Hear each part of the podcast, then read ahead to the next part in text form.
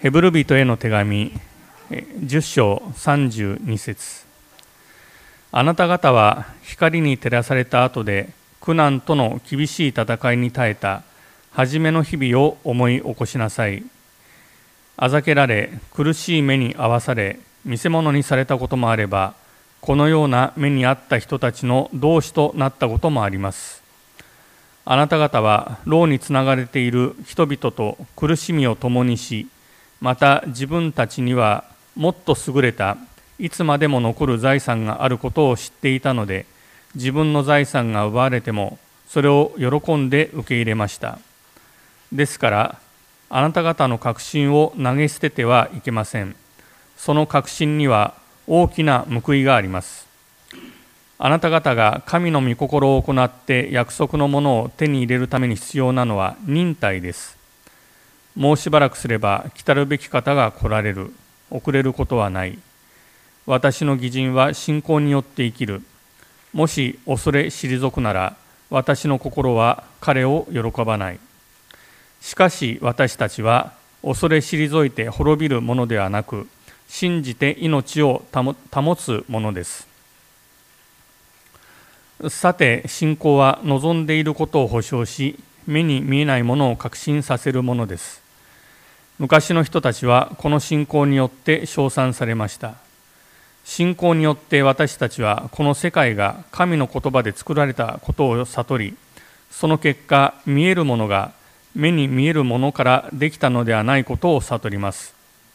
信仰によってアベルはカインより優れた生贄を神に捧げその生贄によって彼が正しい人であることが証しされました。神が彼の捧げ物を良い捧げ物だと証ししてくださったからです。彼は死にましたがその信仰によって今もなお語っています。信仰によってエノクは死を見ることがないように移されました。神が彼を移されたので移されたのでいなくなりました。彼が神に喜ばれていたことは移される前から明かしされていたのです。信仰がなければ神に喜ばれることはできません。神に近づく者は神がおられることと神がご自身を神がご自分を求める者には報いてくださる方であることを信じなければならないのです。恐れ退かずに信じて命を保つと題して高橋先生からメッセージを取り次いでいただきます。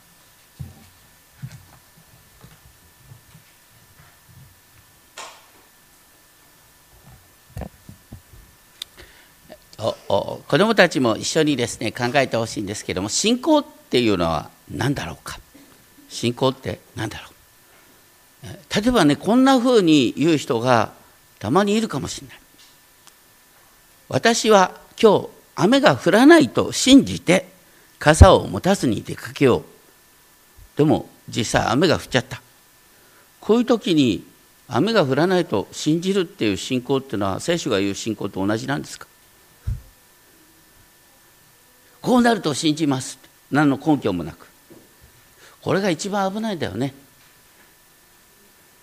聖書に書いてある信仰っていうのはいつも神の約束に結びついています。神の明確な約束のないところに信仰という概念はないんです。しかも信仰の確信っていうのは神の約束の実現を待ち望むことです。でも待つっていうのはなかなか嫌ですね。待たされると不安になっちゃう。こんな嫌な状況がいつまで続くんだよって思ってどうにかその状況を力ずくでも変えようと思って問題をこじらしてしまうっていうことがある。でも信仰とは不安定な状況の中に身を置きながらそこでお祈りするっていうことが何よりも信仰なんです。ヘブル人の手紙の5章7節でイエス様の模範が面白い形で書いてある。原文の順番ではこんなふうに書いてある。この方はご自分の肉体の日々において祈りと願いとをご自分を死から救い出す方に向かって大きな叫び声と涙を持って捧げられその経験の上に聞き入れられました。だからイエス様も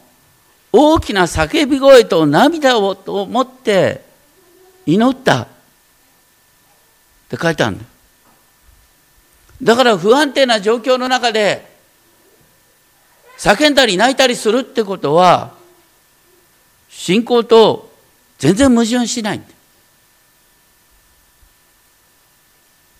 信仰っていうのは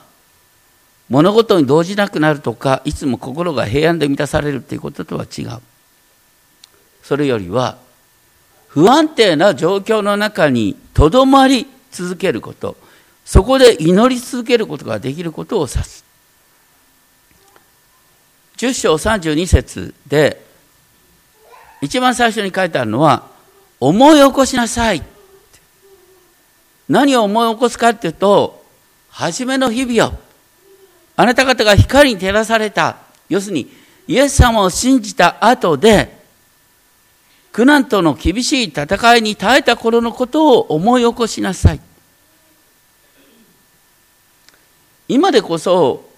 キリスト教っていうと、まあ、まともな宗教っていうふうに思われてますが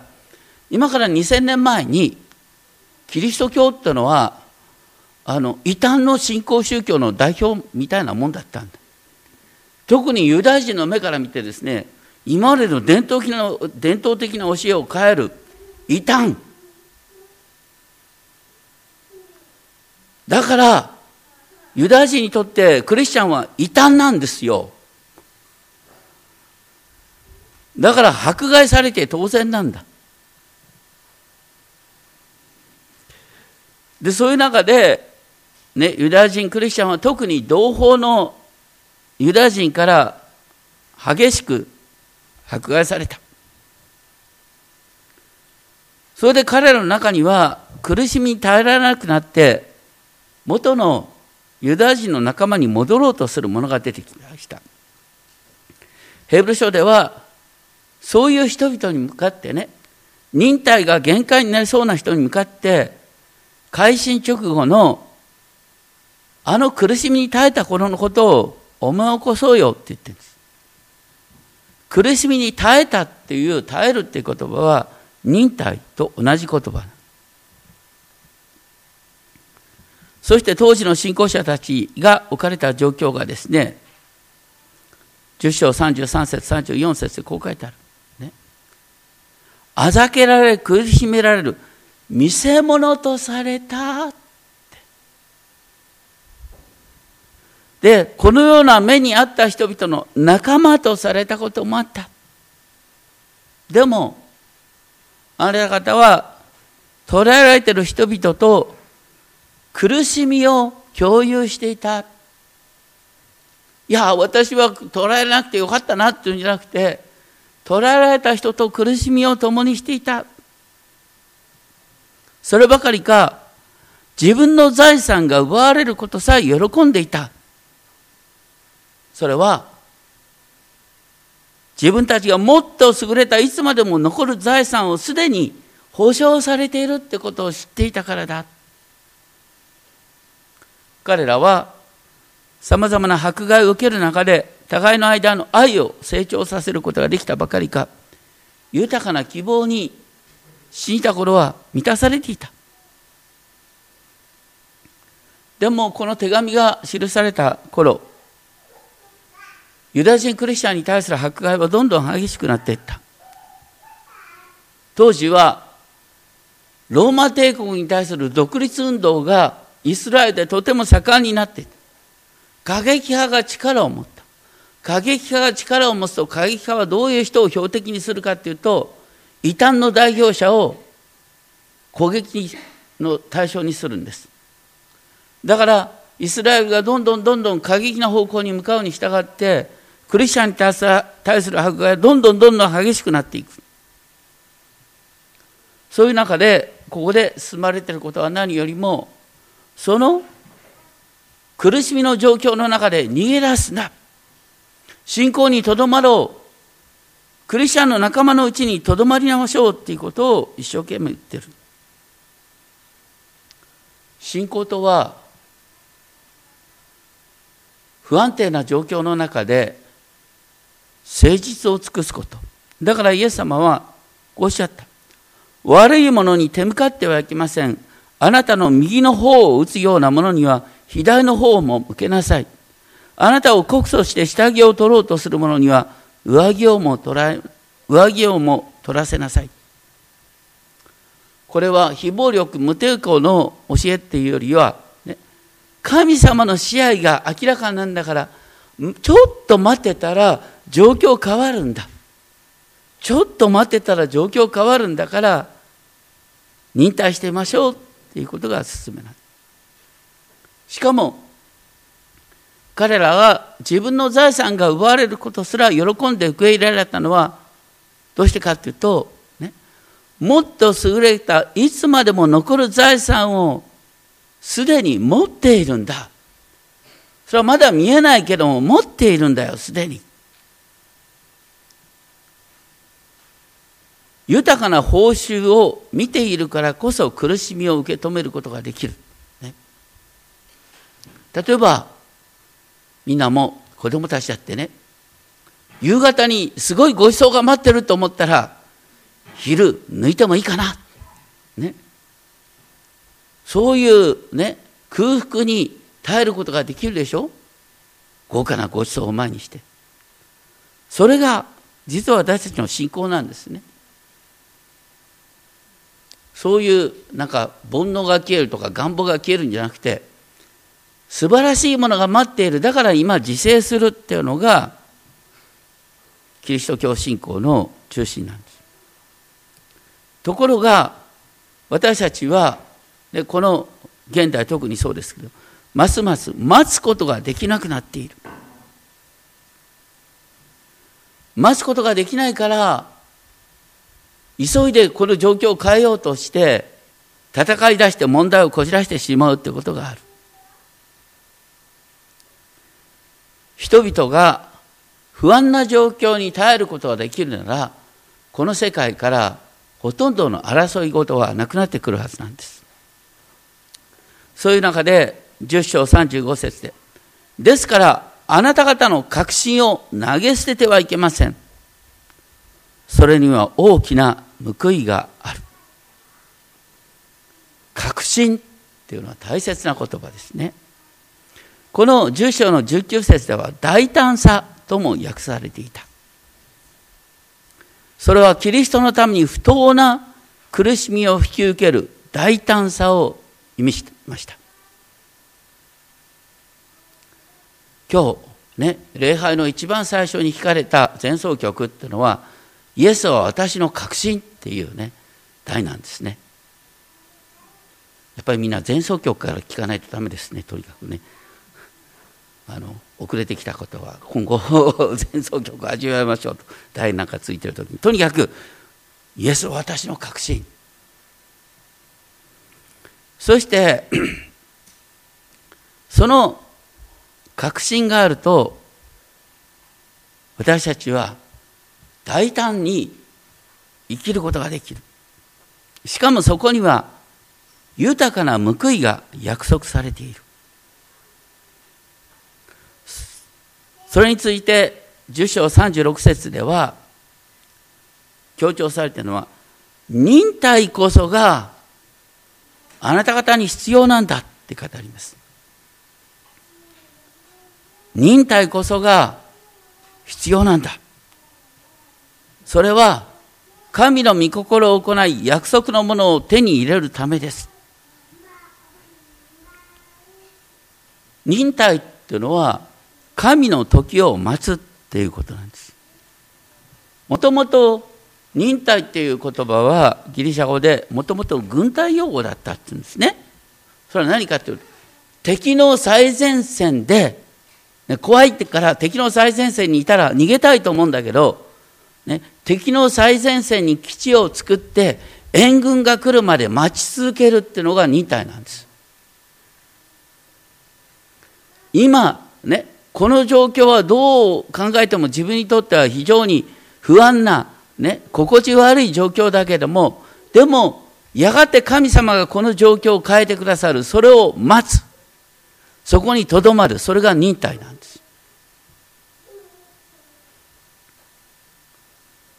そして神様は、きちんと時が来たら問題を解決してくださるっていうことなんです。でもそこでね、敵の最前線で基地を作ってる軍隊が逃げ出してしまったら、援軍来たって一緒に滅ぼされちゃうんです。待ったことが水の泡に帰すんです。こう信仰っていうのはね、これはなかなか微妙なもんでね、あのつい最近まで信じていましたっていうのは何の役にも立たないんだよ。信じることは最後まで全うしないと何の意味もないんです。最後に信じるのはいいんだけど、途中まで信じたこれは最悪です。だから、待ち望もうよって言うんですね。ですから、忍耐こそが必要なんだ。でそれは神の御心を行い、約束のものを手に入れるために何よりも必要なんだと言っている。そして10章の37節から38節は、こう聖書の確信中の確信が書いてある。ここに書いてある、義人は信仰によって生きるっていう言葉は、あの、パウロが、ローマ人の手紙やガラテヤ書で言っている、私たちがよく言う、信仰義人、信仰によって義とされるっていう言葉の、ね、引用元が、ハバク書2章4節なんです。ですから、ちょっと嫌味じゃないけど僕も昔全然分かってなかったから全然嫌味じゃないんだけど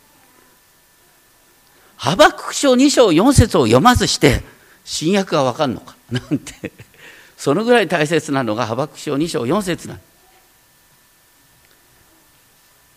ねハバク書っていうとね本当にいや私はなかなか開けない開けない人がほとんどだと思いますね。旧約の1598ページですですが。ただねこの「ハバク書2章の4節見てもですねなんか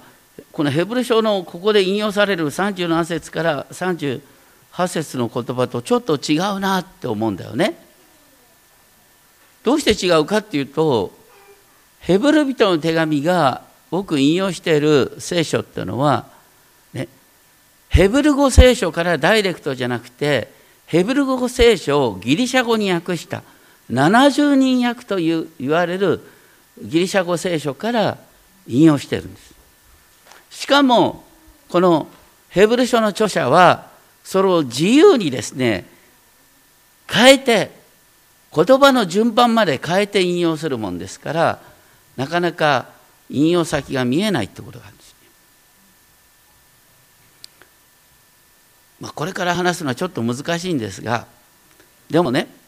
まあ、最終的にはヘブル書10章の37節から39節が分かってればいいんですよ。で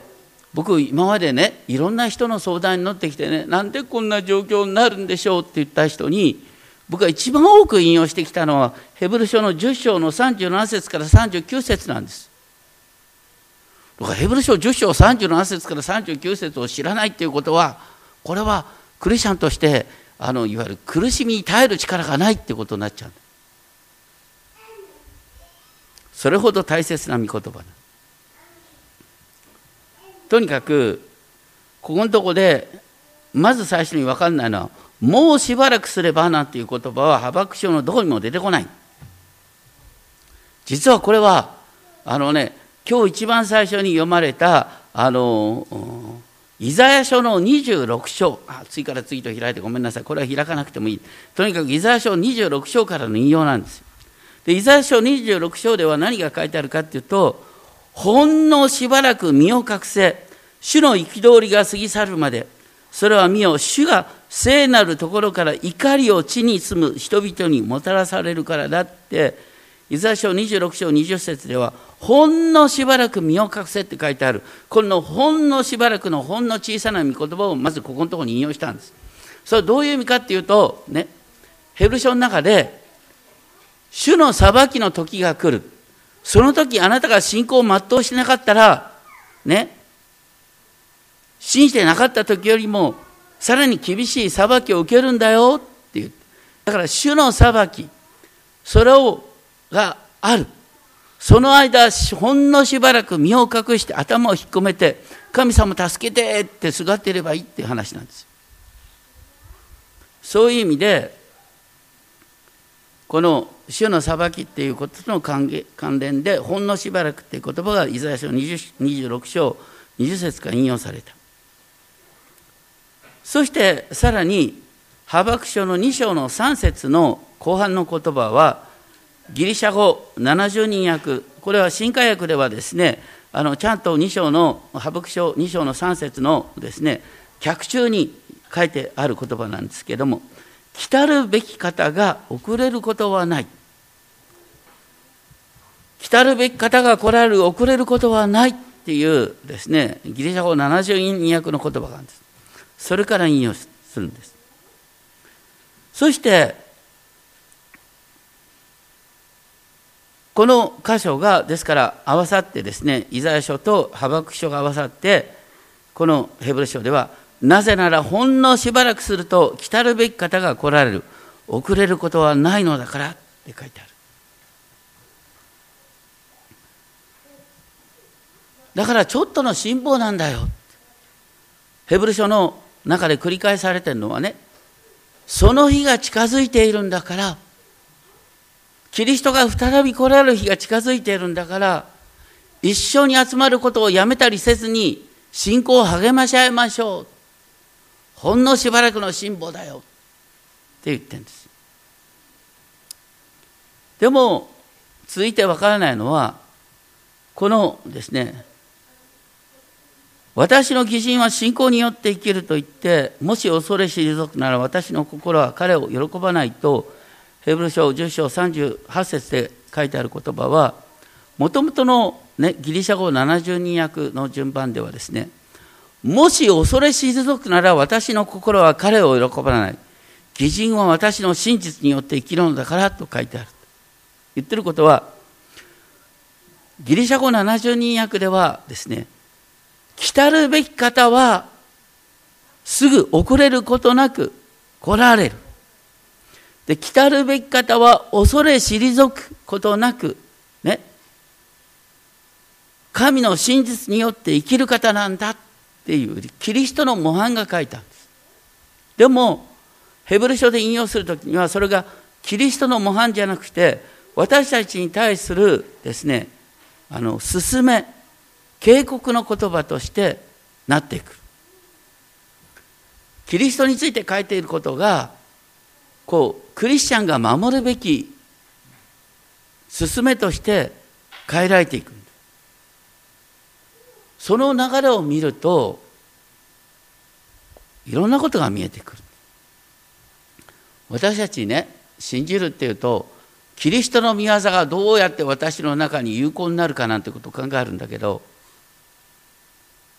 それはねちょっと危ない信仰の持ち方。そうじゃなくて大切なのはキリストが私のために何をしてくださったかっていうことをとにかく見続けることなんです。キリストと一体とされていくことなんです。いつまでも自分の信仰はどうしてこうなんだろうなってネチネチと考える必要はないそうじゃなくてキリストの御業を思い巡らすことが信仰の中心なんです。だからヘブル書ではね本来キリストについて書いていたことをあなたに私たちに置き換えて説明していく。だからここで言葉の順番を変えたんです。それは39節でね。しかし私たちは恐れ退いて滅びるものではなく信じて命を保つものですっていう関係で言葉の順が変わる。どういうことかというと38節39節はですねまあ、ヘブル語の交差法という文法形が用いられてるんですけれどもこういう流れ信仰によって生きる。その対比で恐れ退く者は滅びると書いてあって。で私たちは恐れ退いて滅びるものではなく信じて命を保つものである。信仰によって生きた人の模範はキリストなんです。キリストこそが信仰によって生きた方の模範だ。私たちはそのキリストの生き方に習うんだということなんです。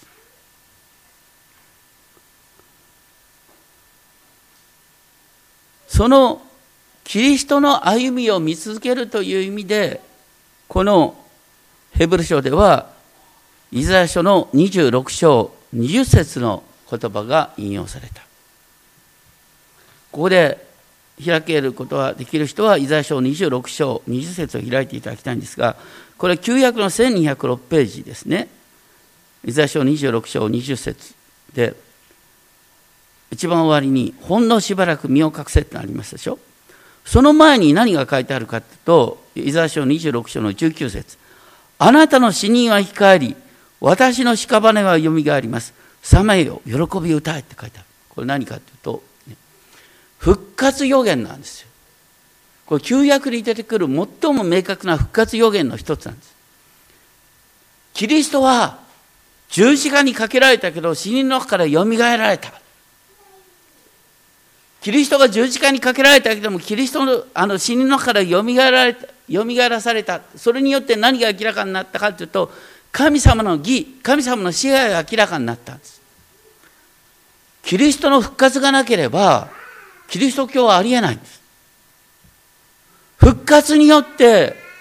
キリストの誠実さを報われたっていう方をしているんです。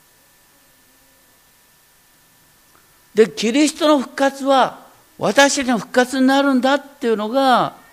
新約のテーマなんです。キリスト復活した。だからどうだのって言うんじゃない。キリストの復活があなたの復活になる。その前に、ね、じゃあ、さっき言ったように、キリストと一体となることが私の信仰だって言うんだけど、そう簡単にキリストと一体になれたら世話がない。僕なんかそうだけどもねイエス様の、ね、姿を福音書で読んでくるでしょ？それに比べて僕ってなんてダメなんだろうって。僕ってなんて自己中なんだろうって。ね？イエス様のことを見れば見るほどですね自分の不信仰に悩むってことなんだよ。でも聖書に書いてあるのは何ですか？それ以前に、ね、キリストは神の御子であったのに私と同じ不自由な肉体となられた私がキリストのもとに行くんじゃなくキリストが私のところに降りてきてくださった。キリストが私と同じ苦しみを体験してくださった。キリストが私以上に不安を味わった。だから、私が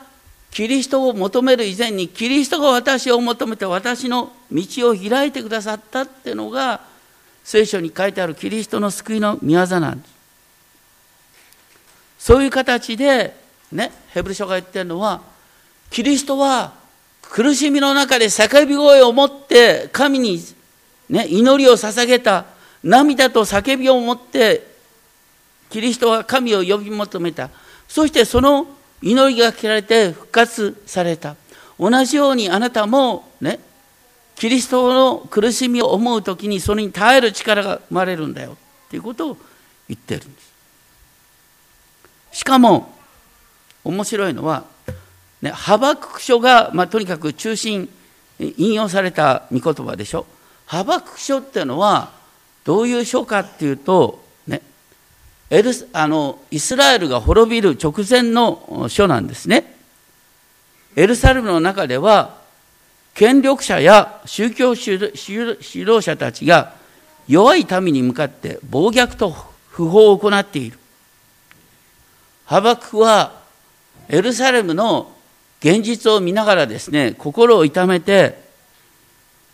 いつまでですか、主よって嘆いてんですよ。ハブク書一章一節、二節。私が叫び求めているのにあなたは聞いてくださらない。なぜあなたは私に不法を見させ、苦悩を眺めておられるんですか？いつまでこんな状況に耐えたらいいんですか？神様って嘆いてるのがハバク書なんですよ。そういう中でハバクに示された幻それが2章から出てくる何かってこれは奇想天外な幻なんイスラエルを救う前にまずイスラエルを滅ぼすって言うんですよ。あのこの辺りの感覚はね日本人に分かりやすいですね。日本人に分かりやすいっていうのはあのつい75年前大日本帝国が健在だった頃。あの大日本帝国の軍国主義の中で生きるっていうのは大変だったよね。だけど大日本帝国の軍国軍国主義が滅びるために何が必要だったんですか？戦争に負ける必要があったんです。戦争に負けて初めてあの体制が根本からひっくり返されたんです。この時もイスラエルもそうなんです。神様がおっしゃったのはイスラエルが新しくなるためにはまずイスラエルが滅びる必要がある。で神様はバビロンという野蛮な国を用いてエルサレムを滅ぼす。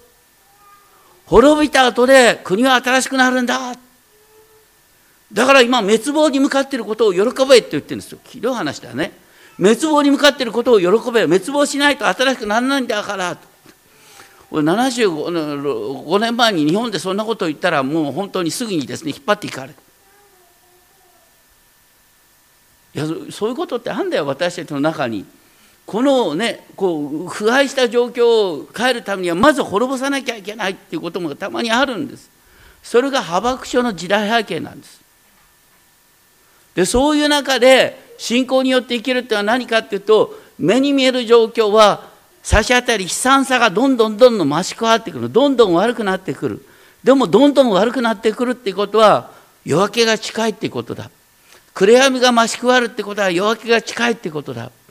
だから待ちましょう。それが信仰によって生きるってことなんです。それがね新約聖書で繰り返し引用されるんです。それは目に見える状況は悪くなるばっかりだけども神様は確かに支配しているんだっていう意味なんです。そういう中で11章1節から信仰について語る有名な箇所になる信仰は望んでいることの実態でありと訳すことができる。目に見えない事実の証明である何かというと信仰とはね実態が伴っているんだ。見えない夢の実現が可能だと思うことが信じ込むことではない。それはあの信じ込むってことで聖書が言う信仰ではない。しかも聖書で証明もされない架空の事実を前提に向こう水な冒険をすることでもない。だから信仰とは目に見える現実が神の約束とあまりにも異なるように見える中でもなお神の約束が実現することを待ち望むこと。目に見える悲惨な現実の背後に神の真実を認めること。で2節これによって昔の人々はまた長老たち先祖たちは証を得たと言って十章全体で信仰によって生きた先輩の模範が書いてある。第一はただ先輩の模範以前に信仰によって私たちはこの世界が神の言葉で作られたことを悟る。すなわち見えるものが目に見えるものからできたものではないことを知る。科学っていうのは目に見えるものを分析しますけれども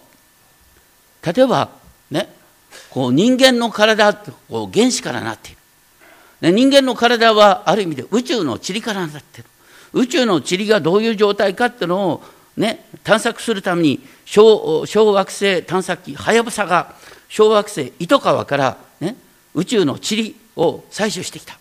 それによって人間の構成が分かるに違いないなんていう話があった。確かにそれは物理的な構成はわかるでしょう。でもねそれで人間の心や魂の成り立ちがわかると思ったら大間違い。だから20世紀最高の科学者アインシュタインはこういうことを言った。Science without religion is lame. Religion without science is blind. 宗教なき科学は不具、びっこであり科学なき宗教は盲目である。実は科学には何よりも宗教が必要なんだってことを言ってるそれをアインシュタインさんが言ったんです。信仰とはだから目に見える現実の背後にある霊的な現実を見ること。で第2 11章4節信仰によってアベルは神よりも優れた生贄を神に捧げた。信仰っていう言葉は真実と訳すことができる言葉。アベルは真実な捧げ物をした。カインは不誠実な捧げ物をした。聖書にはどうしてどうどういう形でそれが現れたかっていうのはなかなか分かんないんですが受け入れられなかった時のカインの怒りによってカインがまともなことをやったわけではないってことがよくわかる。本当に誠実にやったとしたら神様の反応を理解できたはずだからです。とにかくカインの信仰は今も明かしあごめんなさい。カインじゃない。アベルの信仰は今も明かしされているですね。第3に信仰によってエノクは死を見ることのないように移された。11章5節は移されるっていう言葉が3回も繰り返される。これはエノクが死を見ることなく天に引き上げられたということなんですけれどもそれは神に喜ばれていたことの結果だ。で6節ではそれを受けて信仰がなくては神に喜ばれることはできません。そして神に喜ばれる信仰とは何かっていうと神がおられるっていうことを信じるっていうことと神を求めるまた神を探し求めるものには報いてくださるっていうこと。厳密に言うとこれ神を探し求めるって書いた方がいいんですけれどもどういうことかっていうとねイエス様がねこういう例えを言った。ね。まず自分の命のことで心配したり体のことで心配したりするのをやめなさい。まず神のと神の義を求めなさい。これも厳密に言うと神の神の国と神の義を探しなさい。探しなさい。そうすれば見出しますっておっしゃってる。神様の真実は探さないと見えないんです。どうやって探したらいいかっていうのイエス様がおっしゃったのは空の鳥を見なさい。空の鳥は働いてもいないのに養われているでしょ。うそこから神の真実を空の鳥を見ることによって神の真実を見出しなさい。探し当てなさい。野の花を観察しなさい。野の花は黙って咲いてるのにねソロモンよりかっこいいものを着てるよ。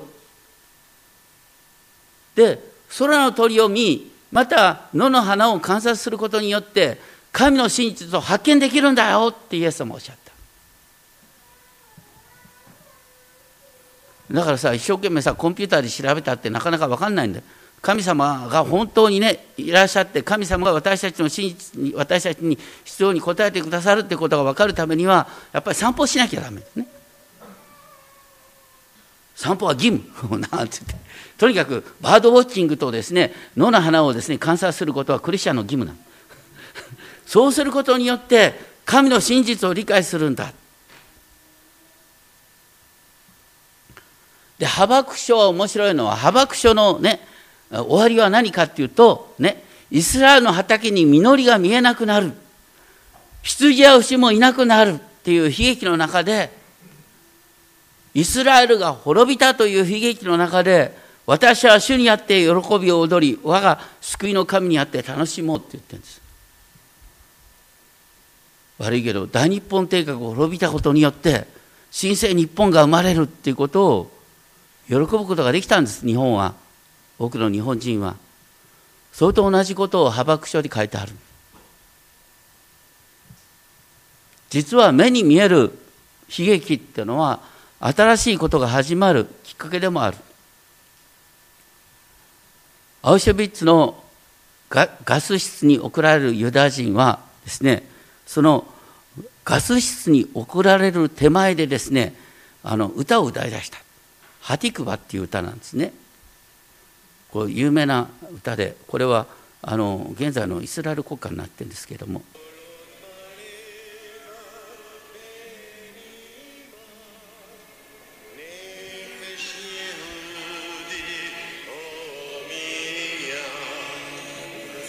これはどういう文脈でできたかというとねあの19世紀のウクライナで生まれた曲なんですね。それはあのウクライナって大変な国だよね。もうとにかく悲惨の極み。でそういう中であのエゼキエル書37章11節12節にある言葉なんですけれども私たちの骨は干からび望みは消え失せた。それに対して私の民を見よ私はあなたの墓を開き